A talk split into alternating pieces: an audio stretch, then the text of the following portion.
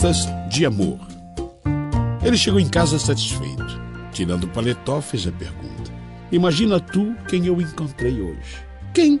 E ele arregaçando a manga da camisa. O campelo. A mulher teve exclamação alegre. O amigo de infância? Sim, Campelo. O amigo de infância, ou por extenso, José Maria Campelo. Este e Guilherme se conheciam desde garotinhos, e esta amizade resistira bravamente à prova do tempo. Eram agora tão amigos como antes, ou como eles próprios diziam, unha e carne. Na adolescência separaram-se pela primeira vez. Campelo aceitou um alto emprego no escritório do tio em Portugal. E foi depois disso que conheceu e gostou de Nair. Em dois anos, houve o namoro, o noivado e o casamento. Guilherme, que sempre se correspondera com um amigo, mandava notícias da lua de mel e exaltava as virtudes físicas e morais da esposa. Declarava nas cartas taxativamente: é o anjo dos anjos. Mandou um retrato com uma pergunta escrita nas costas: Que tal? A resposta não veio, porque inexplicavelmente não chegou mais nenhuma carta de Lisboa. Despeitado com o silêncio que atribuía ao desleixo de Campelo, Guilherme deixara de escrever também e fez para a mulher o comentário: É uma besta esse cara. Eis que, de repente, sem nenhum aviso prévio, o Campelo deixa o emprego, o tio e Portugal e vem para o Brasil. Numa manhã, em plena rua do Ouvidor, os dois se defrontam. Houve um abraço frenético.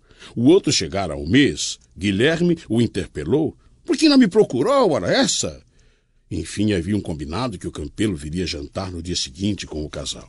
De manhã, escovando os dentes, Guilherme gritou do banheiro para a mulher. Põe hoje o teu melhor vestido. Ela no quarto fez o espanto. Por quê? Quero que o Campelo te veja bem bonita. Nas cartas eu fazia uma propaganda de ti tremenda. O jantar dos três foi uma pura delícia. Guilherme, que gostava de achar a mulher bonita e fazia questão que os outros também achassem, interpelava o amigo. É ou não é o que eu te disse? Fez Nair andar de roda na sala como um modelo profissional. A pequena, rindo, vermelhíssima, cobriu o rosto com uma das mãos. Que vergonha! O marido ralhou. Deixa de ser boba, o Campelo é como um irmão. Foi um pagode. Houve um momento, porém, em que, sem motivo nenhum, Campelo tornou-se grave, triste, como que ausente. Teve que explicar de maneira sumária e misteriosa que andava meio esgotado. Guilherme, animado, disse: Eu também andei assim. Invocou o testemunho da mulher. Não é, Fulana? Houve um silêncio e ainda Guilherme, cutucando o amigo, disse: Tu precisas casar, Campelo. Precisava arranjar uma paixão. O outro achou graça. A própria Nair exclamou: Boa ideia. Na saída, Guilherme desmanchou-se. Olha aqui, seu Zebu, a casa é tua. Querendo, podes até morar aqui. Eu não estando, está a minha mulher, que é a mesma coisa. Ouviste? No dia seguinte, novo encontro, e desta vez num café. Sentados os dois, posta na mesa uma garrafa de Guaraná, o Campelo baixou a voz e perguntou que tal a própria conduta na véspera. Guilherme espantou-se. Como? E ele? ando meio bombardeado. De joelhos fincados na mesa e baixando mais a voz, o campeiro explicou que estava enlouquecendo. Guilherme teve um choque. Que negócio é esse? E ele, muito sério, no duro, te dou a minha palavra de honra. Então Guilherme, já interessado, já emocionado, deu uma série de sugestões convencionais. Você deve tratar-se, procurar um médico. Isso é esgotamento.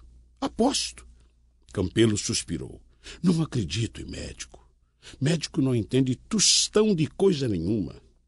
Guilherme conhecia um que era a última palavra. Mas o outro, descrente, não queria nem ouvir falar em tratamento.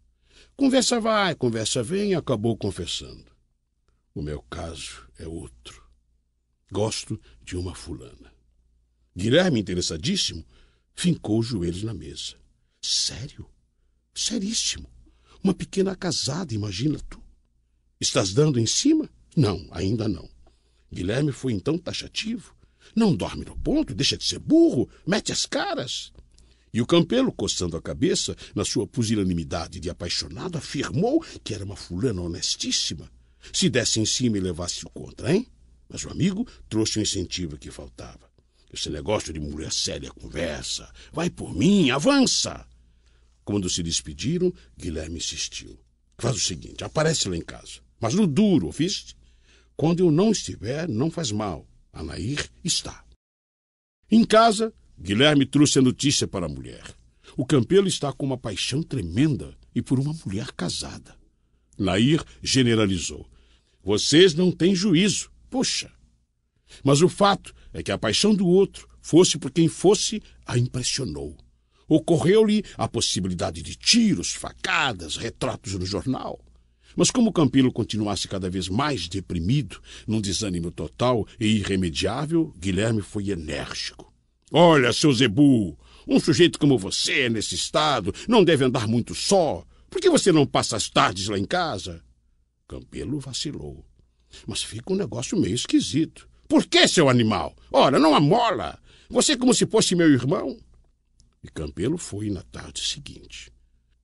Sem que ele e Nair soubessem como surgiu, na conversa, o assunto da tal mulher casada. Ele foi contando, tanto mais que ela parecia uma ouvinte interessadíssima. De vez em quando fazia exclamações. Como pode? Como pode? Campelo, achando uma graça triste no próprio romance, contou que viera de Portugal atrás da fulana numa obsessão medonha. Gemeu. O diabo é que sou amigo do marido. Amicíssimo. Imagino. Campelo ergueu-se. Acabo maluco. Duas ou três tardes depois voltou. Parecia ainda mais triste. Desta vez acusou o marido. Ele me falou tanto na mulher, elogiou tanto que, afinal, Nair completou. Você se apaixonou? Admitiu. Pois é, me apaixonei. Andando de um lado para outro, de mãos nos bolsos, confessou. O gozadíssimo foi o seguinte: eu me apaixonei antes de conhecê-la ou só quando a conhecia de retrato. Ora, veja! Uma tarde, Guilherme veio mais cedo para casa e lá encontrou Campelo. Como um amigo estivesse mais deprimido do que nunca, explodiu. Queres me fazer um favor de mãe para filho? Faço. Decide o caso com essa fulana, mete a cara. Virou-se para Nair. Você não acha, Nair? Não é da mesma opinião? Diz a essa besta: mulher gosta ou não gosta de audácia? Nair confirmou alegremente: gosta. Campelo atormentado transpirava. Mas eu sou íntimo do marido, uma espécie de irmão. Manda o marido lamber sabão, tomar banho. Campelo abriu os passos, fatalista. Seja o que Deus quiser. Vou seguir teu conselho. Um mês depois, Guilherme entra em casa e não vê a mulher. Chamou, procurou, gritou e, de repente, descobriu no chão o retrato de Nair. Nas costas da fotografia estava escrita com a sua própria letra a pergunta: Que tal? Só então ele começou a desconfiar da verdade.